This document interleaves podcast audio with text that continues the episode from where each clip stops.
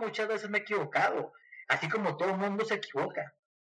Pero yo sé que el que nunca se equivoca es el que nunca intenta nada. El que nunca se cae es el que nunca intenta levantarse. Entonces, yo sé que si te esfuerzas, si vas por lo que quieres, si trabajas de corazón, si le pones pasión y le pones todo, se va a dar.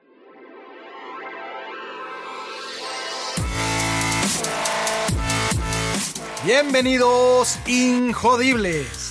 Hola, soy Víctor Vargas, coach de vida y alto desempeño, conferencista y empresario y en cada episodio te presentaré personas o mensajes injodibles para inspirarte a revelar y expandir los límites de tu mente, tu corazón y tu espíritu. Gracias por acompañarme a conectar y a elevar la vibración. ¡Comenzamos! Bienvenidos Injodibles.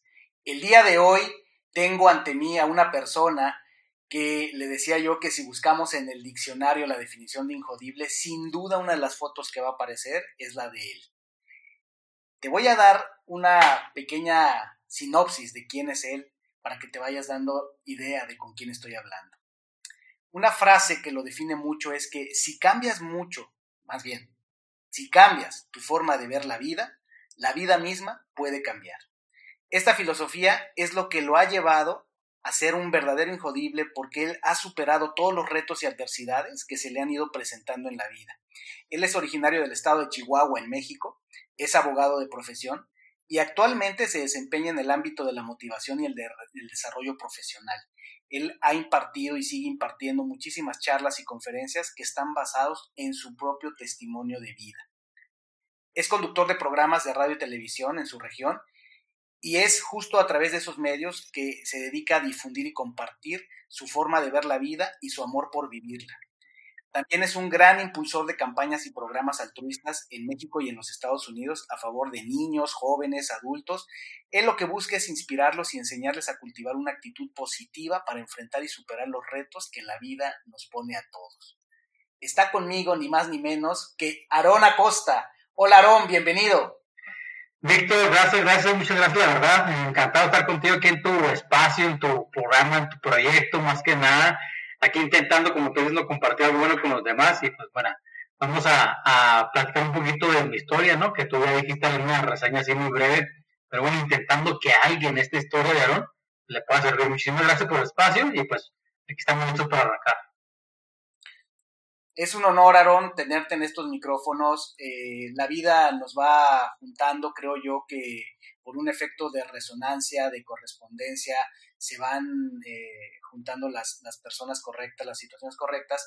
Y amigos mutuos, ya que hemos andado el camino, eh, hemos estado ante audiencias similares, personas que se inspiraron muchísimo con tu mensaje en, en, Veracruz, que suelo ir para allá seguido, eh, un buen amigo me habló muy inspirado, me dijo, hoy acabo de estar en un evento con Aaron Acosta y definitivamente, Víctor, tienes que buscarlo.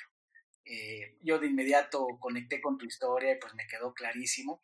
Y pues ya estamos aquí, Aaron, para platicar, para seguir inspirando. Ya tú le contarás en tu propia voz a la gente esta historia maravillosa y este ejemplo de vida que eres tú. Eh, en este podcast, uh, Aarón, tengo la tradición de iniciar con una frase poderosa, dado que inspiramos con historias. Una manera que nos inspira mucho, me inspira mucho a mí para iniciar historias, es con la frase érase una vez. Si empiezo así, te introduzco así, Aarón, ¿cómo continuarías la frase con el inicio de tu vida, tal vez en esa infancia pequeña? Es, érase una vez en la vida de Aarón, era un niño pequeño que qué, Aarón? Era un niño pequeño que vivir una vida normal, como muchos, ¿no? Yo le puedo decir ahorita de esta manera, ¿no? Un niño travieso, un niño inquieto, un niño, pues vaya, ¿no? Con una familia muy bonita, una familia eh, de la cual aprendí muchas cosas en diversos aspectos, igual posiblemente más al rato y los platicaré. Pero sobre todo un niño que vivía su vida, ¿no? Un niño que, que iba avanzando como muchos niños, y te digo como muchos porque ahorita realmente, Víctor, no me dejarás mentir que hay muchos niños como que se enfrascan en cuestiones que no viven sus vidas, ¿no? Y a lo mejor en mis tiempos, este, no son los tuyos, pero mucho más joven que yo, mm, vivimos esas vidas que lo que nos daba el día. Y así era Aaron, así se empezó a formar Aaron, yendo a la escuela, jugando en las tardes, saliendo a la calle, comiendo con la familia, haciendo esto, lo otro, aquello. Entonces, así empieza mi niñez. Y muy contento de ello, la verdad, muy contento y pues Aaron sigue creciendo. Así inicia Aarón, eh, entiendo, eh, fue en el estado de Chihuahua, Aarón, ahí, ahí naciste. Así es, en Chihuahua, Chihuahua exactamente. En Chihuahua, Chihuahua. Ahí transcurren tus, tus primeros eh, días, tus primeras experiencias. Cuéntame un poquito cómo, cómo era tu familia, cómo era el ambiente alrededor tuyo, ¿no? Fíjate que la familia era, eh, mi mamá es de esas mamás que, como todas pienso yo, ¿no? Así lo, lo platico, de esas mamás que dan todo por sus hijos, que estaban metidas al 100 con sus hijos. Mi papá no era tanto el, el papel del metido porque él casi siempre vivió fuera de, del Chihuahua Valle, o sea, vivía en otra ciudad, entonces por cuestiones de sus negocios y trabajos y demás, vivía afuera, entonces era un poco menos de verlo a él. Mis hermanos, tengo dos hermanos, Alonso, que es el mayor, Jessica, que es la del medio, yo soy el más pequeño, entonces con es una familia, pues, yo te lo voy ahorita decir entre comillas la palabra normal, y ya más adelante, porque digo yo entre comillas normal, que somos muy unidos hasta la fecha, nos seguimos reuniendo, seguimos viéndonos, conviviéndonos, mi mamá también, una familia muy pegada, mi papá ya no está con nosotros, ya hace algunos años que ya, pues, ya falleció, pero una familia que yo estoy muy contento, la verdad, estoy muy contento en el sentido de, de, lo que me tocó aprender en casa, mucho por mi mamá, lo que me permitieron aprender, digamos, fuera de la casa, ¿no? Esa pequeña libertad controlada que te pueden dar. Entonces, una familia, para mí muy satisfecho en ese sentido de la familia y muy agradecido por todo lo que hasta ahorita, por ellos y con ellos, he logrado hacer en la vida. Y cuéntame cómo, cómo era ese, ese Aarón, cómo era su personalidad, ese pequeño Aarón, era, cómo era ese chico, cómo lo describirías. Eh, decía ahorita, ¿no? Era un, un chavo, decimos acá, un muchacho, este, poco travieso, ya después creo yo que empezó a mejorar, no mucho ¿eh? hasta ahorita, pero yo creo que empezó un poco a mejorar más, pero más que nada inquieto, más que nada inquieto en, en aprender cosas, por ejemplo, te lo digo así rápido, ¿no? Ya después cuando yo tengo la experiencia de, de tener mi carro, ¿no?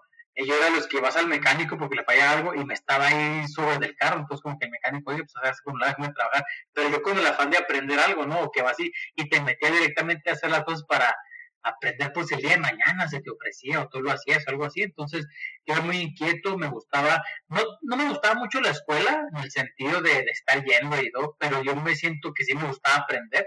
Entonces como que se andaba con esa hambre de, de aprender un poquito más y ver y cómo allá y cuestiones de esas, ¿no? Entonces, pues yo creo que era un, un chavo normal en el sentido general, pero con ganas de, de, salir adelante, es algo un poco más diferente, ¿no? De lo que yo veía como, como el promedio, digámoslo así. Así era más o menos Aaron. Esa es la estampa que nos das de Aarón. Y como pasa en las historias, Aarón, nos describes este, este escenario, una familia del norte, una familia, como dices tú, en términos generales, como todas las familias, como la mayoría de las familias, hasta que un día, ¿qué fue lo que ocurrió, Aarón? Llegas a la tal vez adolescencia, ¿a qué edad llegas cuando, cuando tienes este primer gran reto en la vida? Bueno, cuando yo tenía 18 años, yo me encontraba, en ese entonces no estudiaba ingeniería en sistemas en la universidad acá en Chihuahua, yo trabajaba como repartidor de, de un restaurante de comida rápida, yo tenía pues mis amigos, me gustaba mucho el deporte, tenía mi novia, las cosas que normalmente esa puesto a hacer, ¿no? 18 años.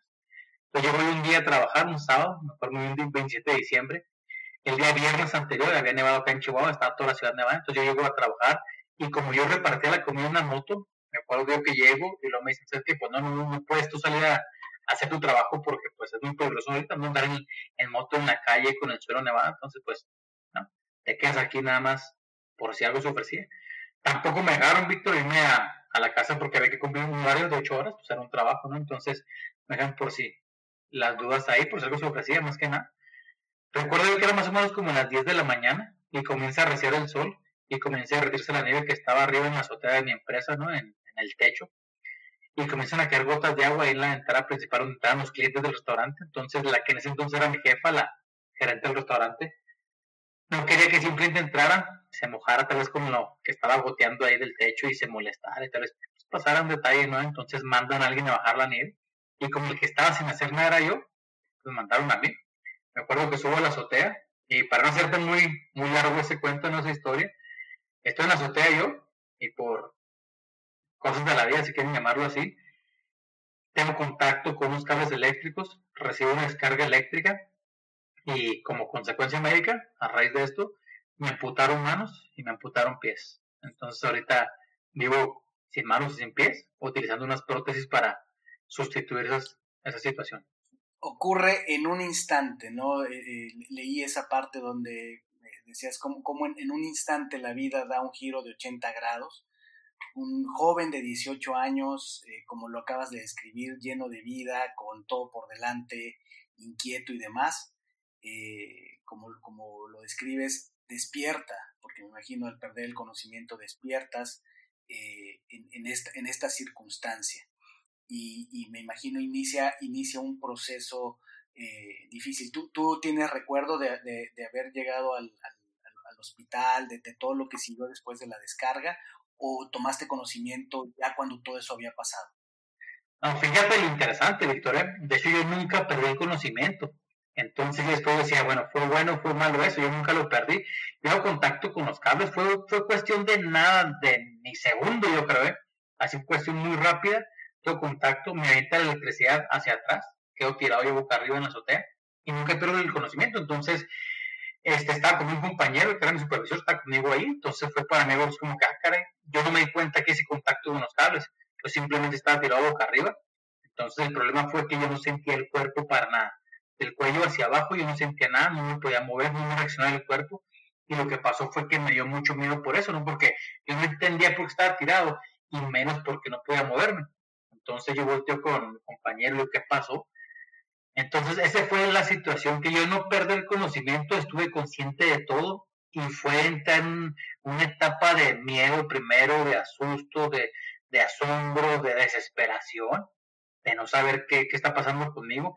Yo veo todo el proceso, ¿no? Donde llegan paramédicos, policía municipal, bomberos, muchas personas, todo el proceso de que me bajan de la, de la azotea, me mandó a un hospital de urgencia acá en Chihuahua, duró tres días en ese hospital. Me acuerdo que al tercer día, más o menos como en la tarde, creo yo que sería en la tarde, noche, me acuerdo que ahí siempre me tuvieron como dormido, Víctor, porque, pues no sé, yo creo porque no sabían qué hacer conmigo, o no sabían cómo iba a reaccionar, no sé, me tenían como sedado. Y me acuerdo que me despierta mi mamá y me dice, ¿sabes qué, mijo? Dicen los doctores que no pueden hacer nada contigo aquí, que te van a mandar tu ronco a una especializada en quemaduras, entonces me mandan para allá. Entonces yo siempre estoy consciente de esto y como que eso fue hacer que me fuera cayendo el 20 así poquito, poquito, poquito, poquito y darme cuenta, ¿no? De cómo realmente mi vida estaba cambiando en, en todo momento, desde que hago contacto con los cables, en todo momento. Ya llego yo a Torreón y empezó el proceso ahí un poco más pues fuerte para mí, porque ya es cuando estamos hablando de hacer cirugías, de hacer amputaciones, de ver todo ese proceso, ¿no? Que te debates de alguna manera entre la vida y la muerte, ¿no? Porque no sabían qué tanto la electricidad haya afectado a mi cuerpo por dentro, cómo se encontraban los órganos, porque las, las consecuencias pueden tardar algunos días, ¿no? O las secuelas, o sea, no sabes en ese momento qué tanto va a impactar tu salud o tu vida eso que te acaba de pasar. Entonces, ser consciente de esto cada momento, escuchar noticias de los médicos, porque pues yo era mayor de edad, entonces eh, hablaban frente mí los médicos, pasaba esto, ¿sabes qué? Estamos en riesgo de esto, pasa esto, si no, si no mejora esta parte, pues va a pasar así, entonces como que, ah, caray, ver todo eso, pues sí es difícil, ¿no? Entonces, no fue la sorpresa de despertar día después y ya, ah, caray, me pasó esto, no, no, estoy yo consciente y viendo cada parte y siendo partícipe también de las decisiones, porque como tú dices ahorita, fue el primer gran reto que me tocó afrontar en mi vida, la primera gran experiencia y sobre todo la primera gran decisión que tuve que tomar cuando me dicen, ¿sabes qué? Tenemos que amputar porque si no, el riesgo es mucho mayor y la que corre más peligro es la vida si no hacemos esto. Entonces, estaba diciendo eso de los médicos, viendo yo mi situación como yo, mi cuerpo lo veía cambiar para mal, yo lo veía estaba todo vendado cuando estaba en el hospital, pero cuando me hacían un tipo como de limpiezas o revisiones, yo veía mis manos, por ejemplo, que estaban ya flaquitas, flaquitas, negras, duras, duras. Entonces yo voy viendo eso, voy viendo el cambio en los pies. Entonces, todo eso te hace como que a la par ir aterrizándote, Víctor, en que es real lo que te está pasando, que no es una película, que no es una pesadilla, que no es una gripa de una semana y se te quita. No, que era algo fuerte, serio. Pero fíjate, Víctor, lo interesante, al otro lado, yo estar agradecido también de alguna manera, decir, bueno, pero aquí sigo todavía. Muy mal tal vez, sintiéndome muy mal, una situación que no se le sea a nadie, lógicamente, pero pero también afortunado porque, pues pudo haber sido más. Pudo haber quedado ese momento y hasta ahí llegaron y no tener más historia que platicar. Y gracias a Dios, pues mira, hasta ahorita tengo mucha historia que platicar. Entonces, era como que un, un sentimiento encontrado tan intenso en decir, qué mal estoy, no sé hasta dónde va a parar esta consecuencia de, de la descarga eléctrica que recibí.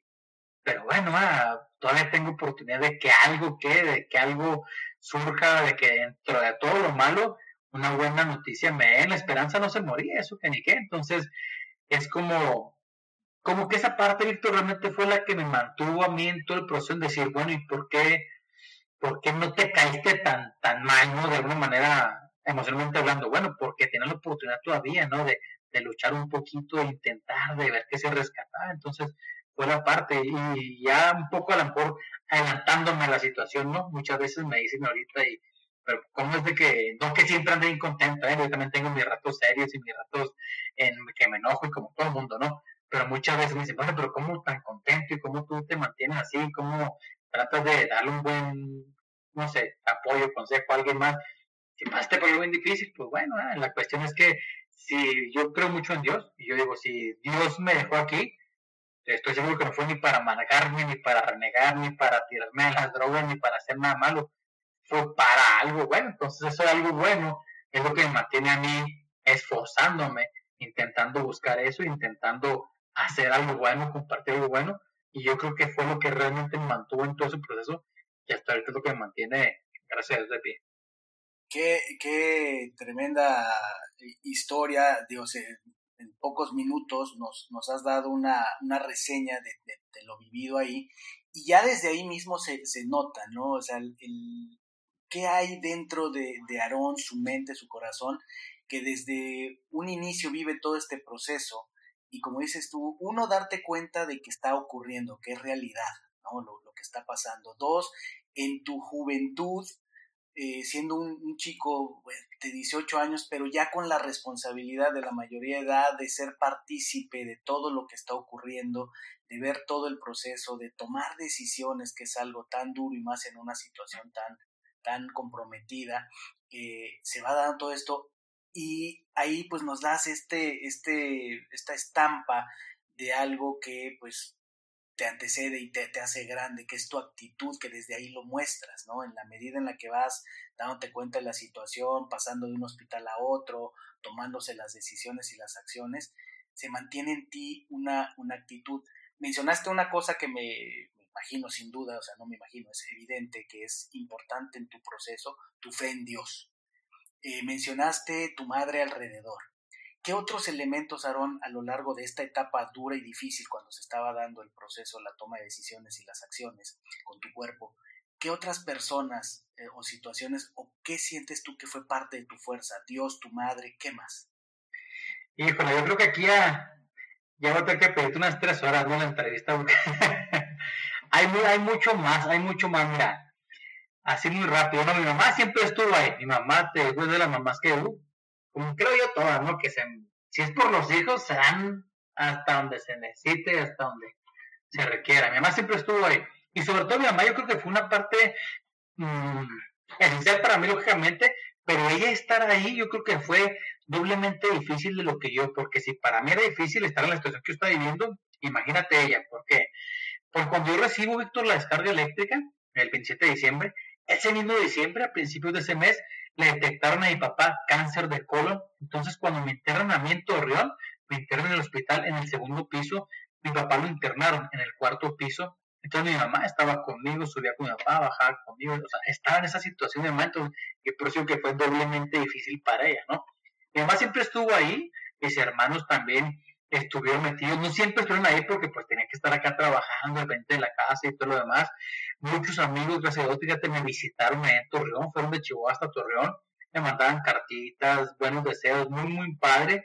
Este, la que en ese entonces era mi novia, esa es una parte muy especial para mí platicarla y muy esencial en mi vida, porque fíjate, así te lo platicar bien rápido, ¿eh? La que en ese entonces era mi novia, cuando recibo la descarga eléctrica, teníamos 10 meses de novios, entonces si te pones tú a ver la situación, pues como que en 10 meses no es una relación que tuviera muy seria, la verdad, menos en estos tiempos. Teníamos ellos 18 años, entonces tampoco era como que muy maduros estar. Pero cuando me mandan a Torreón, esa amiga que tenía deja su trabajo aquí en Chihuahua, se va conmigo a Torreón, estuvo todo el tiempo conmigo ahí. Regresamos a Chihuahua y yo no, yo no me puse en la posición de pensar qué pasa con mi novia porque yo andaba en otro canal, yo, yo intentando levantarme, yo intentando entender y todo lo demás, pero así para no hacerte muy larga la historia, esa novia se queda conmigo, estamos casados ahorita, tenemos dos hijos, es una familia para mí increíble, maravillosa, muy, muy agradecido por ello. Entonces, ¿a qué te quiero decir con esto? Que ella fue una parte esencial en mí, eh, de estar desde ese momento, desde antes, no estar y seguir hasta aquí. Entonces, fueron las personas que a mí ayudaron a levantarme. Mira, como tú dices, yo creo mucho en Dios. Yo creo mucho en Dios y yo creo que, que lo que uno logra, lo que uno hace, primero está Dios, eso que ni qué pero Dios también se basa mucho no en personas, en instrumentos, en momentos para que uno logre ciertas cosas ¿no? en la vida. Y yo creo, Víctor, la verdad que gran parte de lo que Aarón, de lo que yo ahorita soy, gran parte se lo va a dos personas, que es mi mamá y que es la que es mi esposa ahorita, que era mi novia. Entonces, son personas que estuvieron ahí, que han estado, que para mí ha sido increíble y ha sido muy importante el que ellos estén conmigo. Digo, hablo mis hermanos, mi mamá, mi, novia, mi papá, digo, no era tanto porque andaba también con su proceso del cáncer y lo vivía más lejos y todas estas cuestiones, pero son personas que, que muchas veces a uno lo hacen que también se levante hasta por el compromiso con ellos, porque yo sé que, que uno lo hace por uno, pero también cuando tú ves que alguien está apoyándote, empujándote, animándote, esa, como que tú sientes hasta ese compromiso o hasta la pena de decir, oye, ¿cómo no me voy a levantar si, si hay gente que cree en mí, si hay personas que creen que lo puedo hacer? Y vamos, o lo que uno trae, pero también lo que alguien más te empuje. Entonces, esas personas estuvieron ahí. La fe en Dios, pues como tú bien dices, yo desde chiquito he creído en Dios y yo creo mucho en Dios, pero yo creo que la situación esta, Víctor, que, que muchos dicen, ¿cómo Dios? te mando esto. No, no, no es que Dios te mande esto, es que Dios permite ciertas situaciones para que uno realmente o enderece o se encamine o se fortalezca para lo que viene más adelante, ¿no? La, las personas que creemos en Dios entenderán que esto es como un desierto, ¿no? Y a muchos entenderán el lenguaje, algunos no, pero estas son unas situaciones que Dios permite para que tú realmente des un brinco para llevarte a otro nivel o a llevarte a niveles mucho mayores, ¿no? Entonces la fe en Dios siempre ha estado, esa, esa situación, te digo, me permitió a mí como que hacer una relación más fuerte con Dios. Y no te hablo de religiosidad, te hablo de esa fe, de esa conexión, de ese, de ese estar ligado a la fuente, a la fuente importante, la fuente que es la fuente real, para tú decir, ¿sabes qué? Si esto pasó y de esto pasé, se superó, se siguió, salí adelante, ya lo que venga es nada, ¿no? Entonces, esa, esa frase que te dijiste al principio de si cambias tu forma de ver la vida, tu misma vida puede cambiar. Yo no digo que sea mi frase, fíjate, yo no digo que yo la inventé, no sé si algún día la escuché, no sé la verdad, pero sí es mi filosofía de vivir. Porque muchas veces si estamos muy seguros, y también tú, Víctor, estarás muy seguro de esto, que muchas veces pasa una cosa y uno de otra manera. Entonces no es lo que está pasando, lo que tú crees que está pasando, ¿no? Es conforme a lo que tú crees, es como tú reaccionas y como tú tomas acciones o no tomas acciones. Entonces, ¿qué quiero decir con esta frase, no? Que si cambias tu forma de ver la vida, que si cambias esa forma de ver lo que crees que era malo, lo que era negativo, lo que meter la vida en cargo, que receta tan mala, que mala suerte, no. Si cambias esa forma, ¿sí? Tu misma vida puede cambiar, no porque cambies el hecho, pero cambias como tú decides al respecto, como tú reaccionas, como tú sigues adelante, como tú enfrentas esa situación que de inicio parecía mala. Mi situación cuando pasó esto con Aarón, pues muchos decían, pobrecito Aarón y pobre Aarón y qué mal, y sí es cierto, y dices pues qué, qué mal que pasó esto, pero cuando ya Dios permite que pase algo así y te manda, no sé si decirte la sabiduría o, o las herramientas necesarias para que tú veas esa situación, cambie tu forma de ver la vida, de ver la situación diferente. Entonces, cuando uno le puede sacar provecho a esa lección de vida, no es cuando tú dices, si aprendiste la lección, aunque fuera mala, nunca perdiste, porque hasta de lo malo se aprende. Y yo creo que esa fue la parte que yo tuve la gracia de Dios de poder sacar provecho de, esa situación difícil, poderla, primero que nada, pasar, asimilar, madurar, que permitiera que en mí algo dejara intensamente como semilla para yo el día de mañana poder compartir con alguien y yo decirle a alguien, ¿sabes qué? No sé cuál sea tu situación realmente, no sé qué tan mal estés pasando, no sé qué tan dura crees que sea la vida contigo, pero de qué pasas, pasas. Porque me pasó algo, no igual, pero algo difícil. y aquí sigo de pie. Entonces igual tú lo puedes hacer. Entonces no te preocupes qué tan mal está tu momento ahorita, qué tan mala situación, la circunstancia, no sé lo que estés viviendo tan pesado para ti. Pero si tienes tú el temple, si aprendes a ver la vida de otra manera, si aprendes realmente a sacarle ese provecho a la situación, vas a aprender de eso y vas a ir adelante, porque la vida nos puede tumbar, pero tú tienes la opción de volverte a levantar y levantarte mejor todavía. Pero tenemos que trabajar eso, Víctor, tenemos que, ¿sabes qué? Esto es para que algo bueno venga después. Y hay con esa fe de que lo bueno está por venir. Y es lo que yo cada día pienso, lo bueno está por venir y sigo trabajando en ello. ¿Cuánto valor había en hacerte esa pregunta, Aaron, en, que nos compartieras quiénes estaban ahí? Mira qué historia, realmente me conmovió escucharte hablar, por supuesto, de tu madre, ¿no? Esas madres que están ahí para cuidar, pero la historia de tu entonces novia, ahora esposa, esa solidaridad, esa claridad de estar ahí contigo todo el proceso, como decías tú, en una edad muy joven, con una relación pues, relativamente corta de 10 meses y tomar la decisión de dejar el trabajo, trasladarse a aquella ciudad y estar ahí contigo, tus hermanos y sin duda, como decías tú, eh, seguramente hubieron muchas más personas, muchas más circunstancias, pero habla, habla mucho de siempre hay actores, ¿no? De, a, los lados. Eh, por supuesto, está siempre esa, esa gran actitud y ese gran espíritu que tienes, ¿no? Que es lo que nos tiene aquí hablando. Y habiendo pasado el, el, proceso, Aaron, que por cierto, nada menciono esta frase que, que, mencionabas, eh, cuando cambia tu forma de ver la vida, la, la, vida misma cambia, pues es una frase que resuena mucho con mi familia. Eh, mi esposa, se dedica mucho también a trabajar con personas, con grupos y demás, es una frase de, mucho poder que comparte, por eso también me llamaba mucho la, la, atención esa, esa frase tuya. Y, y, sobre todo lo que decías, ¿no? También hablaste del, del desierto, de por qué ocurren estas cosas, ¿no? Y, y, creo que de alguna manera nos lo haces entender, es, llega un momento donde más que preguntarse el por qué ocurren estas cosas, es para qué ocurren y qué viene después, y vaya que has dado ejemplo de cómo encontraste un para qué ante todo esto.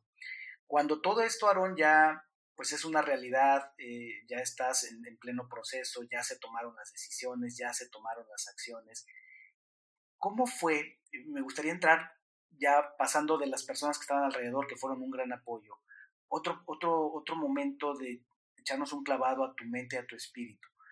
Me imagino llegaría un momento donde ya habiendo pasado lo más peligroso, lo más eh, difícil es otra vez llega un momento de hacer planes, tomar decisiones sobre qué vas a hacer, cómo te vas a mover hacia adelante. No sé si eso fue un tema o nunca fue un tema, o si llegó un momento en que te preguntaste y te contestaste a ti, por aquí me voy a ir en la vida. ¿Cómo fue esa parte hacia adelante? Las habilidades se desarrollan en la calma, mientras que el carácter se forja en la tempestad, es por eso que este es el momento de poner en práctica tu entrenamiento. Es momento de utilizar las herramientas poderosas que tanta gente injodible que ha pasado por estos micrófonos nos ha compartido. Por eso es que he creado un kit de herramientas totalmente gratis para que tengas algo concreto y sólido que poner en práctica, con qué apoyarte para atravesar esta crisis del coronavirus. Lo que tienes que hacer es registrarte en injodible.mx diagonal toolkit, se deletrea T-O-O-L-K-I-T, y ahí podrás obtener una guía hecha con los shots de inspiración, con los shots de fuerza mental, de fuerza de carácter, de fuerza de espíritu, de los 20 injodibles que tuvimos en entrevistas en la primera temporada. Además, en este toolkit vas a encontrar la poderosísima meditación de seis fases guiada por mí. Y además vas a poder descargar en PDF una guía hermosa poderosa que te describe cada una de las fases de esta meditación. Así es que, como siempre digo, no nos elevamos al nivel de los retos y oportunidades que nos presenta la vida, sino que más bien nos derrumbamos al nivel de nuestro entrenamiento. Por eso pongo a tu disposición estas herramientas con las cuales vas a poder apoyarte en tu fe, construir tu certeza y hacerla extensiva para los que te rodean. Recuerda, Ve a injodible.mx diagonal toolkit y después Compártenos en la sección de comentarios tu experiencia usando estas herramientas para que nos podamos enriquecer en comunidad.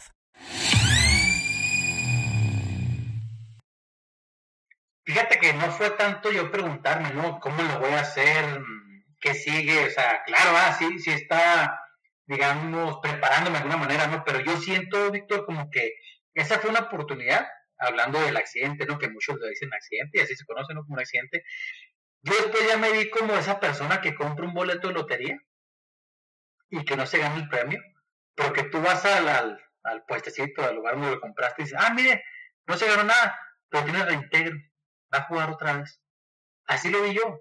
¿Por qué? Porque en ese entonces yo tenía conocidos que trabajaban en cuestiones de la electricidad y me dijeron, no, ¿sabes qué? Con electricidad, con 9 mil, 10 mil volts, te mueres. Lo tuyo fueron 64 mil volts. Ah, caray, cuando yo me entero de esto, digo, ah, caray, fue cuando yo empiezo realmente a pensar, fueron muchos volts. Estaba a una altura de dos pisos, Víctor. Entonces, o me movía por electricidad, que era mucha, o me caían los dos pisos hacia enfrente y igual podía morir. Entonces te pones tú a pensar esa parte, ¿no? Ya después que vienen las amputaciones, primero me amputan la mano derecha, después la mano izquierda, después los pies, y pasa todos estos procesos, ya llega el momento como que yo me estabilizo en, cuestión de, la gravedad o de la salud, que ya estoy estable, ¿no? Pero con estas consecuencias. Entonces cuando yo vuelvo a la casa, fue cuando realmente fue lo difícil para mí. En el hospital fue muy difícil estar viendo las amputaciones, el proceso, todo eso, fue muy difícil, la verdad.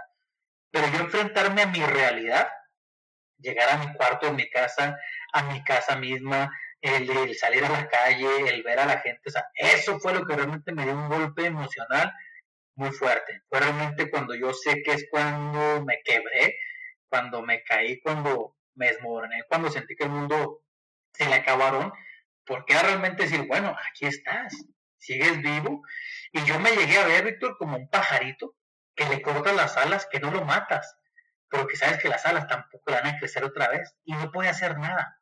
Y nadie, literalmente nada. O sea, yo no podía, para que se me así rápidamente una idea, ni espantarme una mosca si me.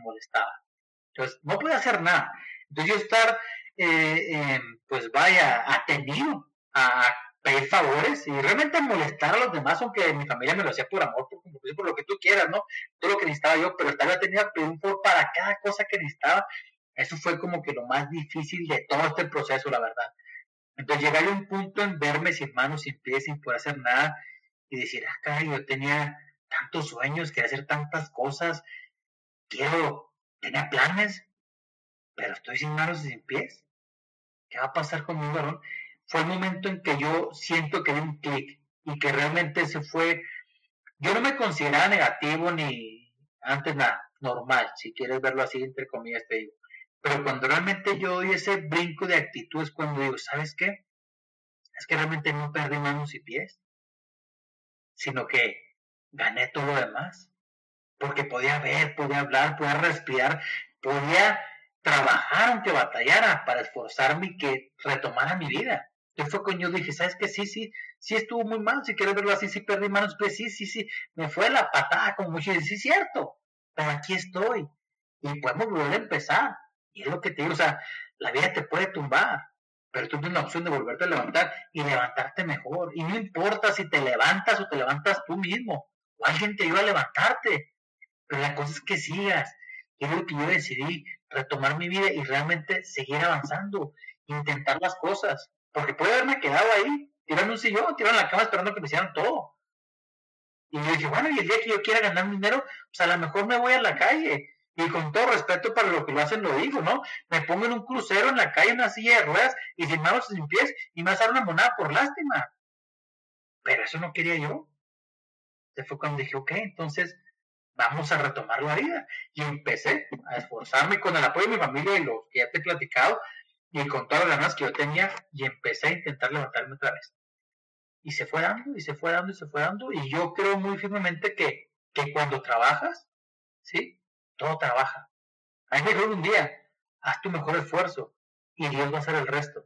Y créeme que hasta ahorita se ha cumplido.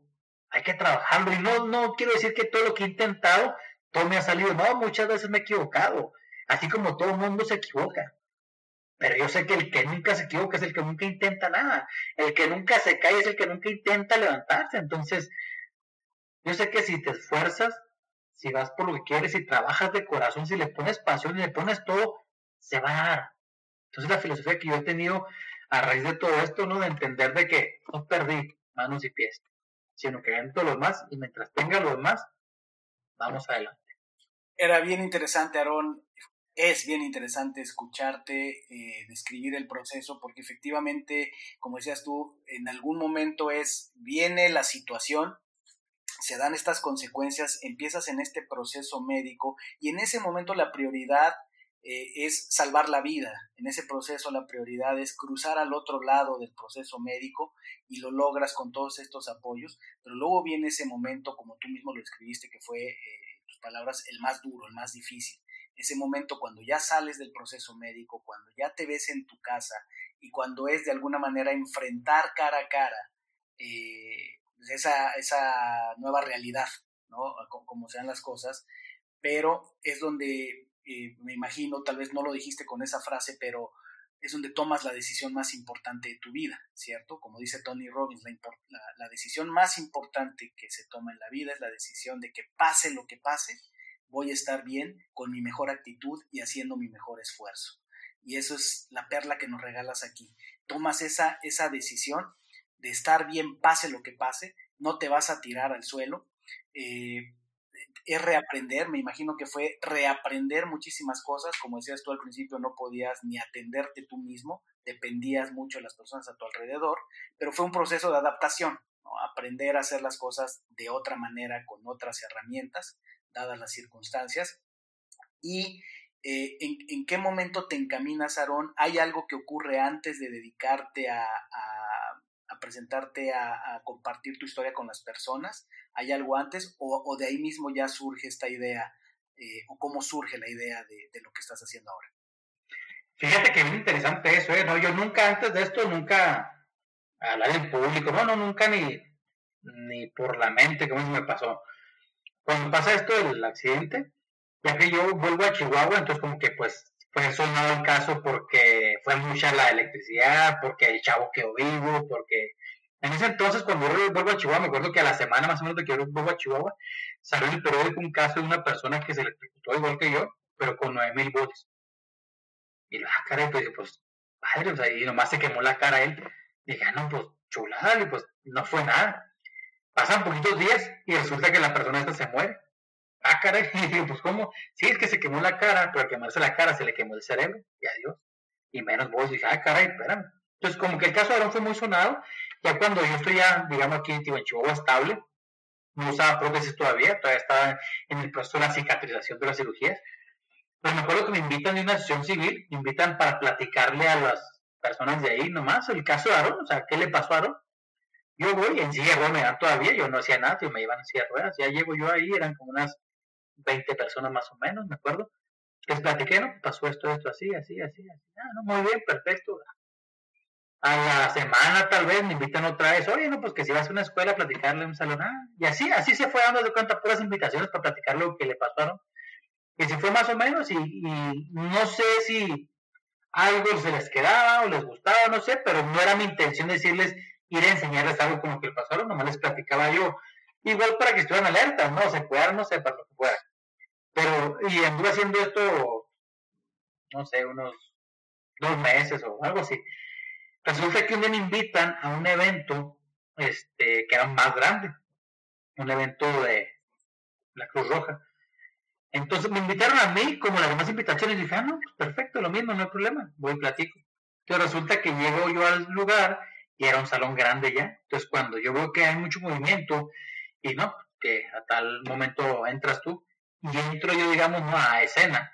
Y resulta que eran como 200 personas o casi 300. Ah, caray, pues para mí era un mundo de personas.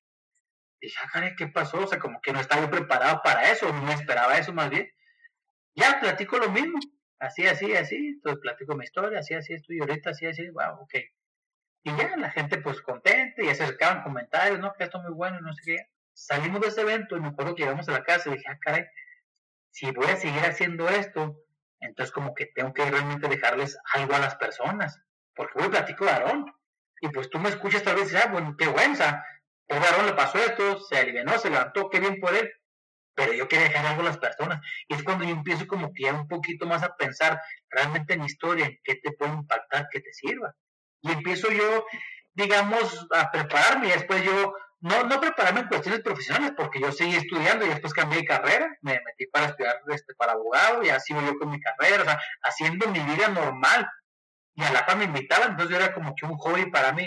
Oye, que una plática, así ah, como no, que no está así. Después un día me dicen, oye, te invitamos a una conferencia pues como en conferencia, como que yo lo sentía un poco ya más, más formal, ya más en grande, como que, ah, caray, y fue cuando yo fui dándole forma a mi testimonio para que te dejara algo a ti público, ¿no? Y de repente me topaba con que el público era una escuela, de pronto era una empresa, de pronto eran mujeres, de caray, entonces ya es cuando yo fui un poquito más dándole variedad a la temática, pero siempre desde el punto de vista te caes y te levantas y valora la vida y aprovechalo y el tiempo. O sea, ya fui como que dándole más forma a eso, ¿no?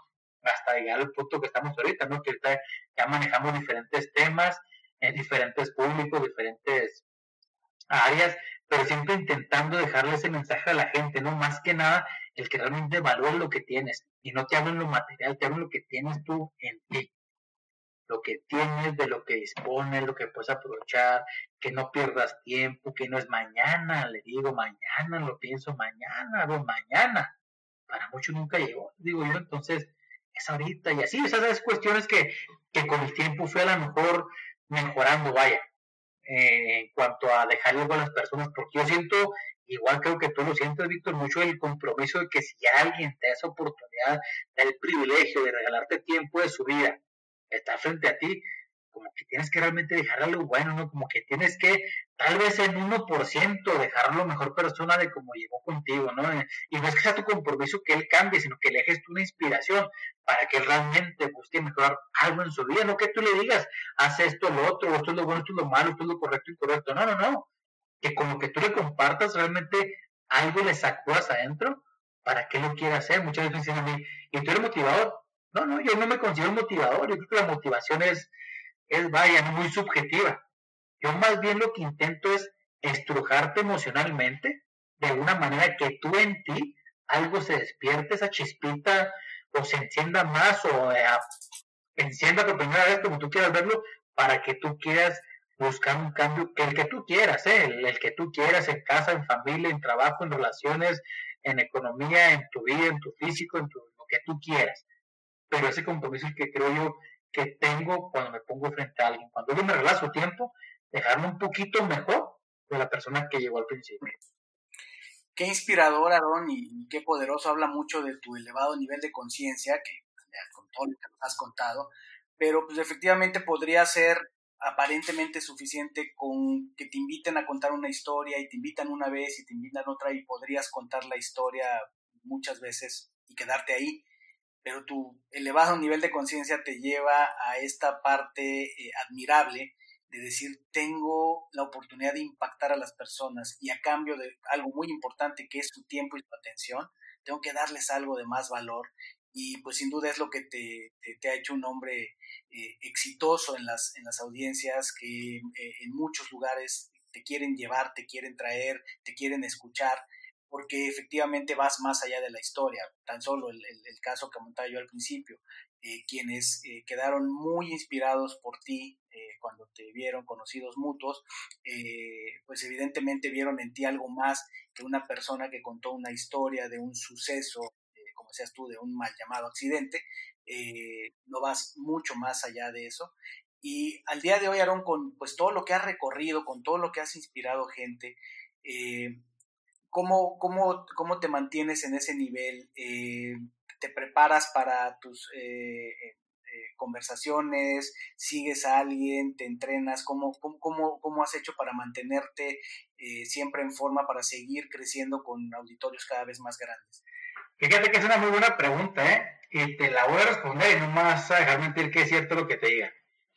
Tal vez está mal, de que yo realmente no me preparo. Si te fijas tú en, por ejemplo, muchos dicen, ah, que hablas en público y qué padre, que realmente no soy bueno para hablar en público. Realmente me trago, las palabras se me bañan, tengo un lenguaje muy elevado. Mm, a lo mejor está mal, te a lo mejor como me dedico a esto, esa parte puede ser que esté mal. Pero lo que yo he tratado de mantener me dices tú, bueno, ¿y cómo me preparo para eso? ¿no? ¿Cómo sigo yo nutriéndome? Yo creo que la clave está en vivir su vida uno. ¿Por qué? Mira, yo tengo ahorita dos libros que he escrito, gracias a Dios. Dos libros que el primero se llama Yo soy Aarón, que es un poco, digamos, autobiográfico y con parte de mensaje. Y el otro, el más nuevo, se llama Despertando Vidas, ya es, digamos, un poco más de mensaje. Entonces, cuando yo estaba escribiendo el primer libro, eh, este nació bien raro porque yo no tenía la intención de escribir un libro yo ah, me invitaron a compartir y yo lo yo eh, compartía y yo veía, ah, como que esto les sirvió, como que esto les gustó o como que esta parte les llegó. Yo hice mis anotaciones en la computadora, en un papelito, en un post-it muchas veces, en el celular, en un cuaderno, donde sea. Entonces como que ya pasé el tiempo y empecé a ver todo el material que tenía. Dije, acá ah, tengo mucho material. Y ahí dije, pudiera escribir un libro. Y junto todo el material y empecé a darle forma empecé a escribir mi libro y lo escribí así como lo piensa uno, ¿no? Lo escribí, lo escribí, lo escribí, casi para terminar, decía yo, pero ya me lo acabo, pensaba yo, ¿no? Eh, una amiga me dice, oye, cuando acabes tu libro, con una editora, o no me acuerdo cómo es como la palabra, pero algo así, para que te lo revisen, y acá, ¿cómo que me lo revisen? Sí, me dice que te revisen ellos, pero ¿qué me revisen? Le digo, pues es mi libro, no se te revisan si está bien escrito, que si la gramática, que si el orden de las palabras, que si ta, ta, ta, ta, ta, ta ah, caray, o sea, te van a checar que, sí, sí, o sea, si no está como que ah, bien escrito, digámoslo en, gramática, en semántica, no sé cómo me decía ella, ellos te cambian la forma. Ah, no, le digo, me va a cambiar todo, digo, que está mal, está mal escrito, o sea, pues yo no soy escritor, ni, ni soy preparado, ni soy literario, ni cosas así, o sea, yo escribí nada más. No, me dice, pues vete lo y, no, no, le digo, yo no quiero que me lo cambien el libro, porque es mi libro, y si alguien me cambia el sentido, o palabras, o lo que sea, yo no voy a sentir que mi libro ya. Y como era autobiográfico, dije, no, no quiere ser así. Saco la primera edición. Y sí, errores de ortografía. Ya cuando pongo, yo lo había revisado antes ya. Y según yo estaba bien. Pues bueno, corregimos y ya. Se va a ver la segunda edición y ya corregido. Se va así. Entonces, ¿a qué voy con esto? Que muchas veces, yo sé que hay muchas personas muy buenas y no falta en redes sociales, en otro evento, me ha tocado estar en muchos congresos donde son muchos conferencistas, no más salón, y por algo escuchas algo o algo de alguien, algo así, entonces todo te sirve.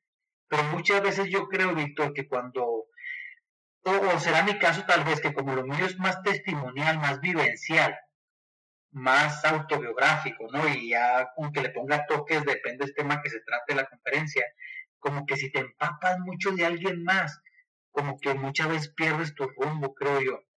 Entonces, ¿por qué te digo esto? Cuando yo empiezo a escribir el segundo libro, no es que me guste mucho la lectura, sí leo, sí, pero cuando yo empiezo a escribir mi segundo libro, yo no leí ningún otro libro más tengo unos buenos amigos que también han escrito libros y en ese entonces me regalaron sus libros. Oye, mira, léelo para que me des tu punto de vista.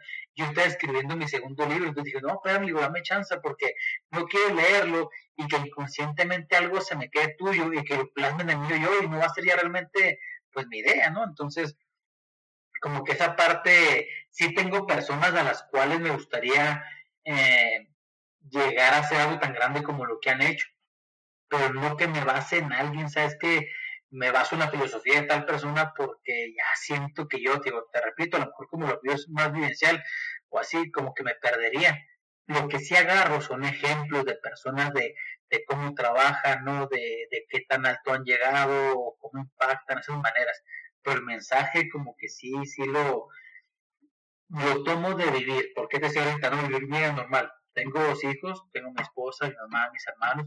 Entonces, lo que tú vas pasando en tu vida normal, diario a diario, es lo que realmente te hace muchas veces despertar si aprendes a hacerlo. Es cuando realmente tú aprendes a valorar. Yo te decía ahorita, ¿no? Yo estuve en un momento en que yo quería hacer cosas, tenía planes, pero me di una cama sin manos y sin pies, muy mal.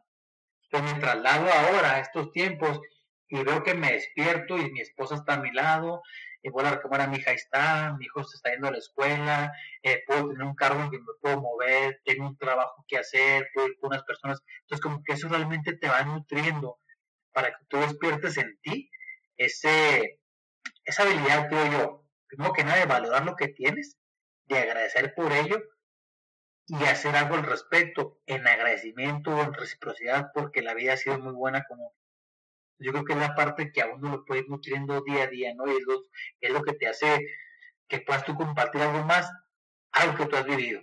muchas veces me han dicho a mí que, que, les ha gustado el mensaje, ¿no? Porque dicen, bueno, pues que lo bueno tuyo es que tú lo viviste, es que, es que si tú me lo dices, te lo creo, ¿no? Por ejemplo, paro una, una audiencia y si yo le digo a los chavos, ¿sabes qué? Esfuérzate, trabájalo y lo vas a lograr. Y te puedes caer, vas a equivocarte, vas a esto y la vida te puede topar, pero te puedes levantar. Y me han dicho muchas veces, muchas veces, no es que, pues te lo creo porque tú lo viviste. No lo leí, no lo vi de alguien más, no te platiqué la historia de mi amigo, o sea, entonces como que es la parte que me sirve a mí, entonces como que es lo que yo trato de hacer, ¿no? Compartirte algo que también yo he experimentado, que yo he vivido, o que yo he sufrido esa parte mala, pero que al otro lado también lo voy levantando, entonces lo que quiero compartir así. ¿Cómo me preparo? Pues simplemente viviendo la vida. Viviendo la vida. ¿Cómo me preparo viviendo la vida? Qué gran enseñanza, Aaron, nos das a todos, independientemente de si solemos ponernos frente a un micrófono, a una audiencia o trabajamos en otras eh, quehaceres de la vida, nos has dado una gran lección porque efectivamente creo que un reto en la vida es ser, ser auténticos y ser congruentes. Y creo que hablábamos antes de iniciar la grabación de alguien que evidentemente admiramos los dos, por ejemplo, Vicente Fernández, ¿no? Pues a él eh, el universo le dio tremendo instrumento que es su voz, pero también le dio su autenticidad, le dio su sencillez, que sin duda es algo que lo hace ídolo dentro y fuera de México. Eh, te decía que incluso eh, estábamos un poco cotorreando, Aaron y yo, de, algo de Chente Fernández, decíamos, y, sin duda sí, Aaron, tienes algo de, esa autenticidad, de esa sencillez, que es sumamente eh, brillante, que eso sin duda conectas con la gente por, de manera auténtica. El reto que, que se tiene, y que lo dijiste muy bien, al sumergirse tanto en materiales e ideas de otras personas, es que efectivamente vamos tomando tanto que llega un momento donde no sabemos qué es nuestro y qué es de los demás y podemos acabar siendo pues algo alejado a nuestra propia esencia y creo que eso lo has sabido tú combinar muy bien y me queda claro eh, por qué es que tienes esa conexión tan fuerte con, con las audiencias, porque te mantienes fiel a ti mismo y porque aprendes y te preparas viviendo la vida. ¿De qué otra mejor manera? Aarón, yéndonos hacia el final de la entrevista, eh, esta es la parte en la que le pregunto a los invitados y me interesará mucho escuchar tu, tu forma de verlo, es ¿cómo explicas que funciona el universo? ¿Cómo, cómo, cómo le explicarías tal vez a, a tus hijos o a un niño pequeño cómo funciona el universo desde tu punto de vista? Bueno, yo creo que hay dos maneras, ¿no?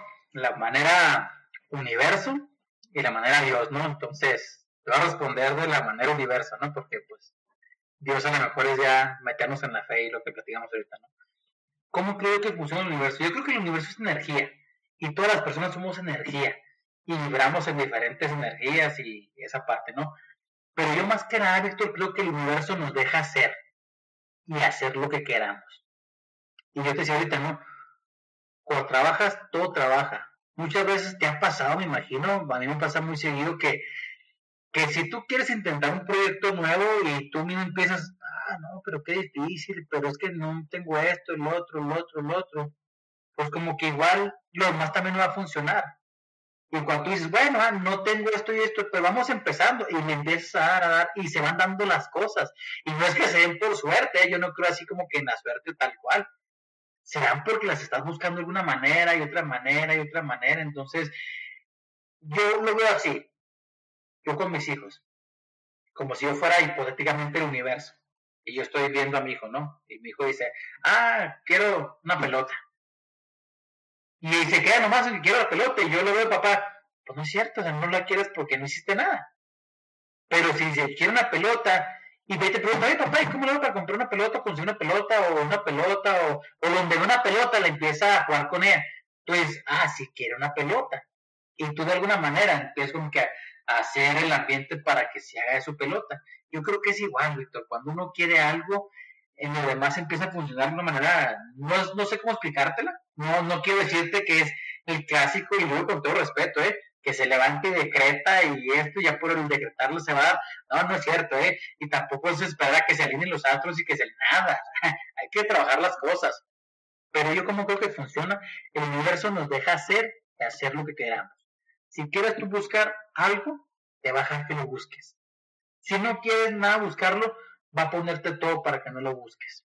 Entonces muchas veces como que estamos esperando que algo fuera de nosotros se acomode, que algo fuera de nosotros haga, se accione, empiece, para después, después nosotros empezar a hacerlo. Y no, no, yo creo que todo empieza desde dentro de nosotros, no de afuera. Y, y la clásica frase que muchos conocen de que si quieres que cambie el mundo, primero cambia tú primero, y eso es muy cierto. Es muy cierto y es la actitud que tengas tú. Si algo quieres en la vida, tienes que tener dos cosas. Actitud para conseguirlo y hacer lo que suceda. No hay otra, no hay con que va a aparecer y con que... No es cierto eso. Entonces, ¿cómo funciona el universo? Yo creo que así. Dejándonos que realmente trabajemos por lo que queramos, que nos esforzamos y nosotros la oportunidad para hacerlo. El día tiene 24 horas para todo el mundo. Y te das cuenta que hay personas que hacen el día como si realmente tuvieran 10 horas y otras que hacen su día como si tuvieran 40. ¿Qué es la diferencia? La actitud y el hambre que tengas para hacer que lo que quieres en la vida sea real y sea posible. Así creo yo. Uf, pues mira, nada más, como que decías, eh, voy a ver eh, si te explico el universo y Dios, y empezaste por el universo, y pues eh, la, pregunta es así precisamente para que el invitado fluya hacia donde su corazón le dice y su espíritu de cómo, cómo ve que, existe la vida. Por supuesto, has mencionado mucho la palabra de Dios, has, mencionado mucho, decías, el, el, universo es energía y todo se mueve con energía. ¿Cómo, lo, lo, pondrías tú en tus palabras como Dios? Porque a lo mejor el universo es una palabra que yo puse sobre la mesa. Pero decías que me ibas a dar dos definiciones. ¿Cómo funciona el universo y cómo desde el punto de vista de Dios? ¿Cuál sería esa segunda, Aaron? Dios, yo veo como que es un papá bueno realmente. Un papá bueno en el sentido no bonachón, sino en el sentido, ¿cómo te bueno? Lo que pasa es que hablar de, la fe, eh, no soy especialista para empezar, tal vez no me voy a entender muy bien ese, ese tema, pero tengo mucha fe y creo muchísimo en Dios. Yo creo que, que o sea, que lo practico mucho, no intentando ser Dios, lógicamente, ¿verdad? Pero con mis hijos, más, más que nada con mi hijo Alain, el mayor.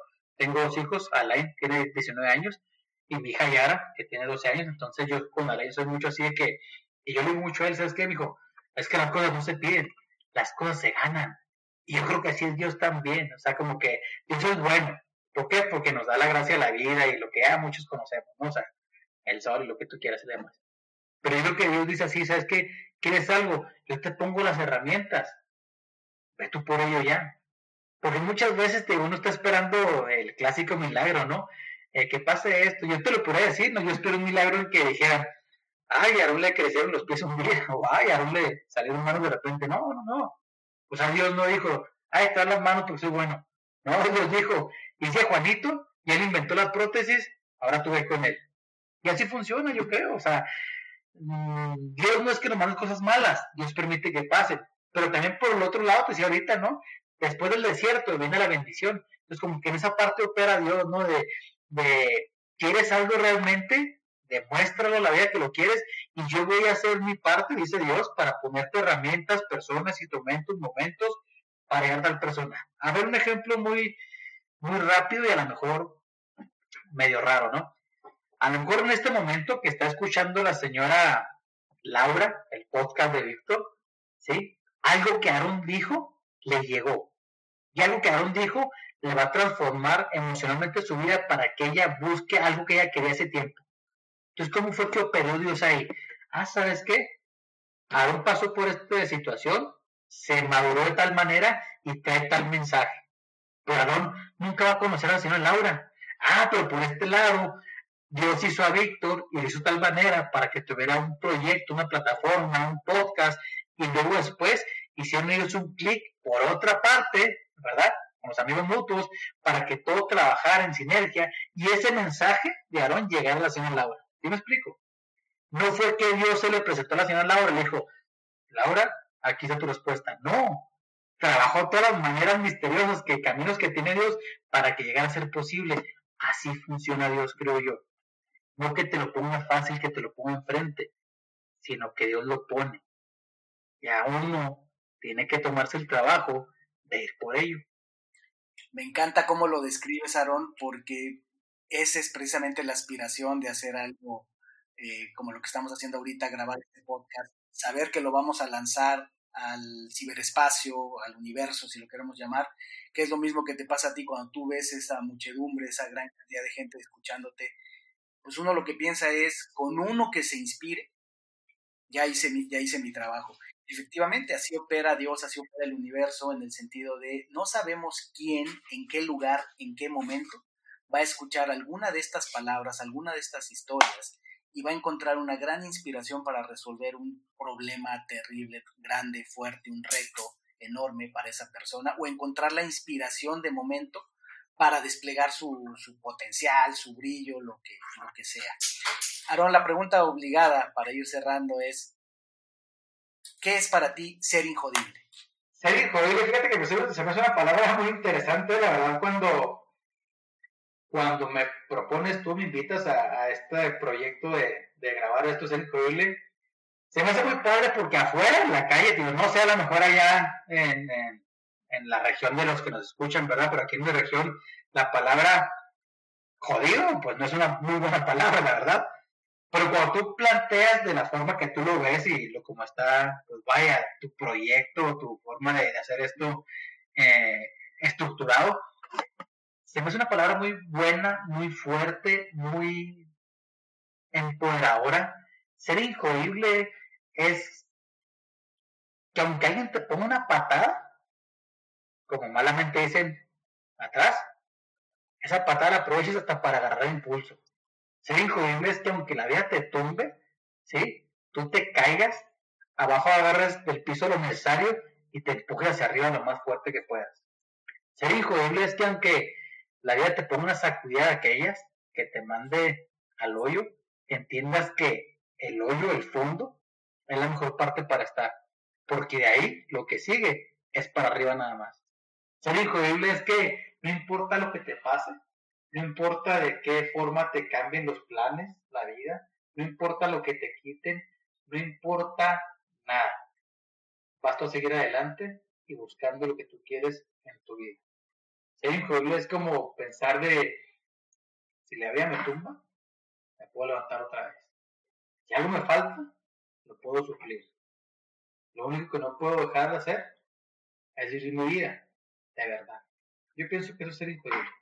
Wow, las definiciones, varias. Generoso, Aarón, con varias definiciones. Me encanta creo que eh, añade mucho a las definiciones que hemos tenido y, créeme, estamos haciendo una colección porque aquí se genera mucho valor cuando cada quien define esto y pues nos has añadido unas definiciones poderosísimas de lo que es ser injodible. Aarón, ¿dónde puede encontrarte la gente? ¿Cómo pueden conectar contigo? Bueno, en las redes sociales lo más común, ¿verdad? Es arroba Aarón con doble A, Aarón Acosta MX, tanto en Facebook, en Twitter, Instagram, YouTube en LinkedIn, así nada más, arroba Aaron Acosta MX, Aaron con doble A, ahí puede ser, o mi página internet, que es www.aaronacosta.com.mx, ahí con mucho gusto estamos a la orden, en contacto, lo que se ofrezca, los que nos podamos ayudar, apoyar, colaborar, pues con mucho gusto, ahí está. Muy bien, pues para todos que estén interesados en, saber más de la historia de Aarón, eh, están todos estos medios para quienes estén interesados en conectar con él, en eh, interactuar, en llevarlo a él a compartir su mensaje. Igualmente ahí están esos medios. Aarón, ¿qué sigue para ti después de estos libros, tantas convenciones? ¿Hay, algún reto, proyecto que estés trabajando que quieras compartir?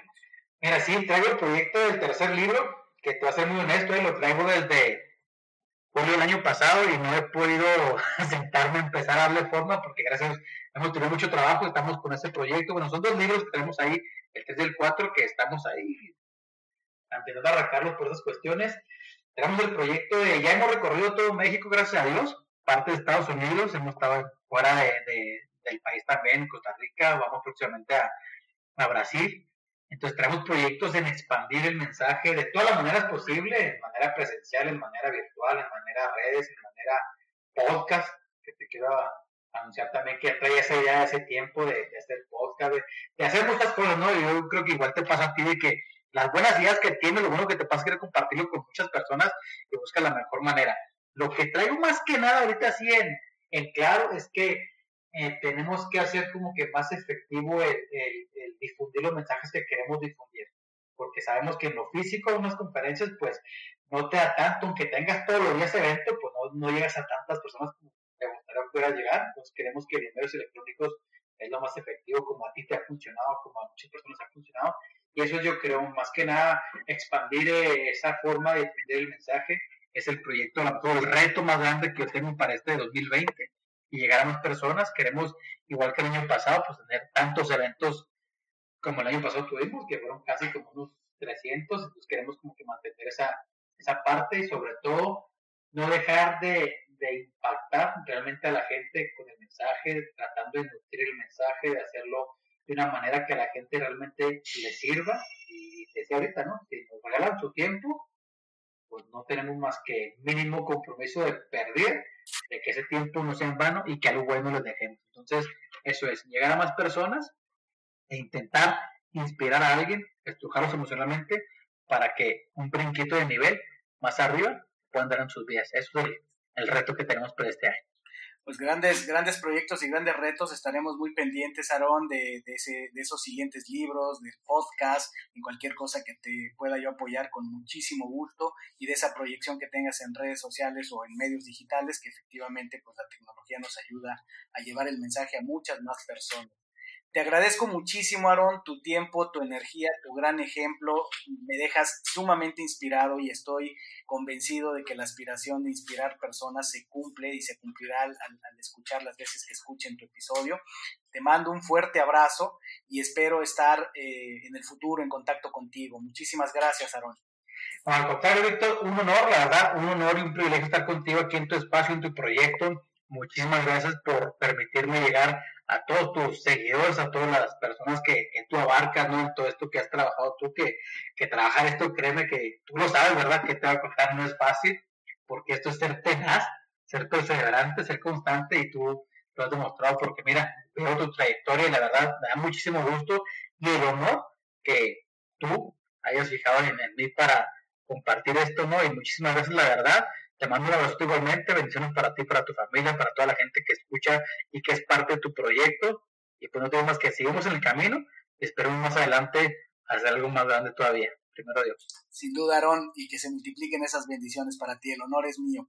Y a ti, mi querida Injodible, mi querido Injodible que me escuchas, puedes encontrarme en redes sociales, en Instagram, en Víctor-Vargas-Wow, W-A-O en Ser Injodible y en Facebook en la página Ser Espacio Injodible. Muchas gracias y nos escuchamos en el siguiente episodio. Gracias por haberme acompañado en un episodio más para moldear y forjar tu mentalidad injodible.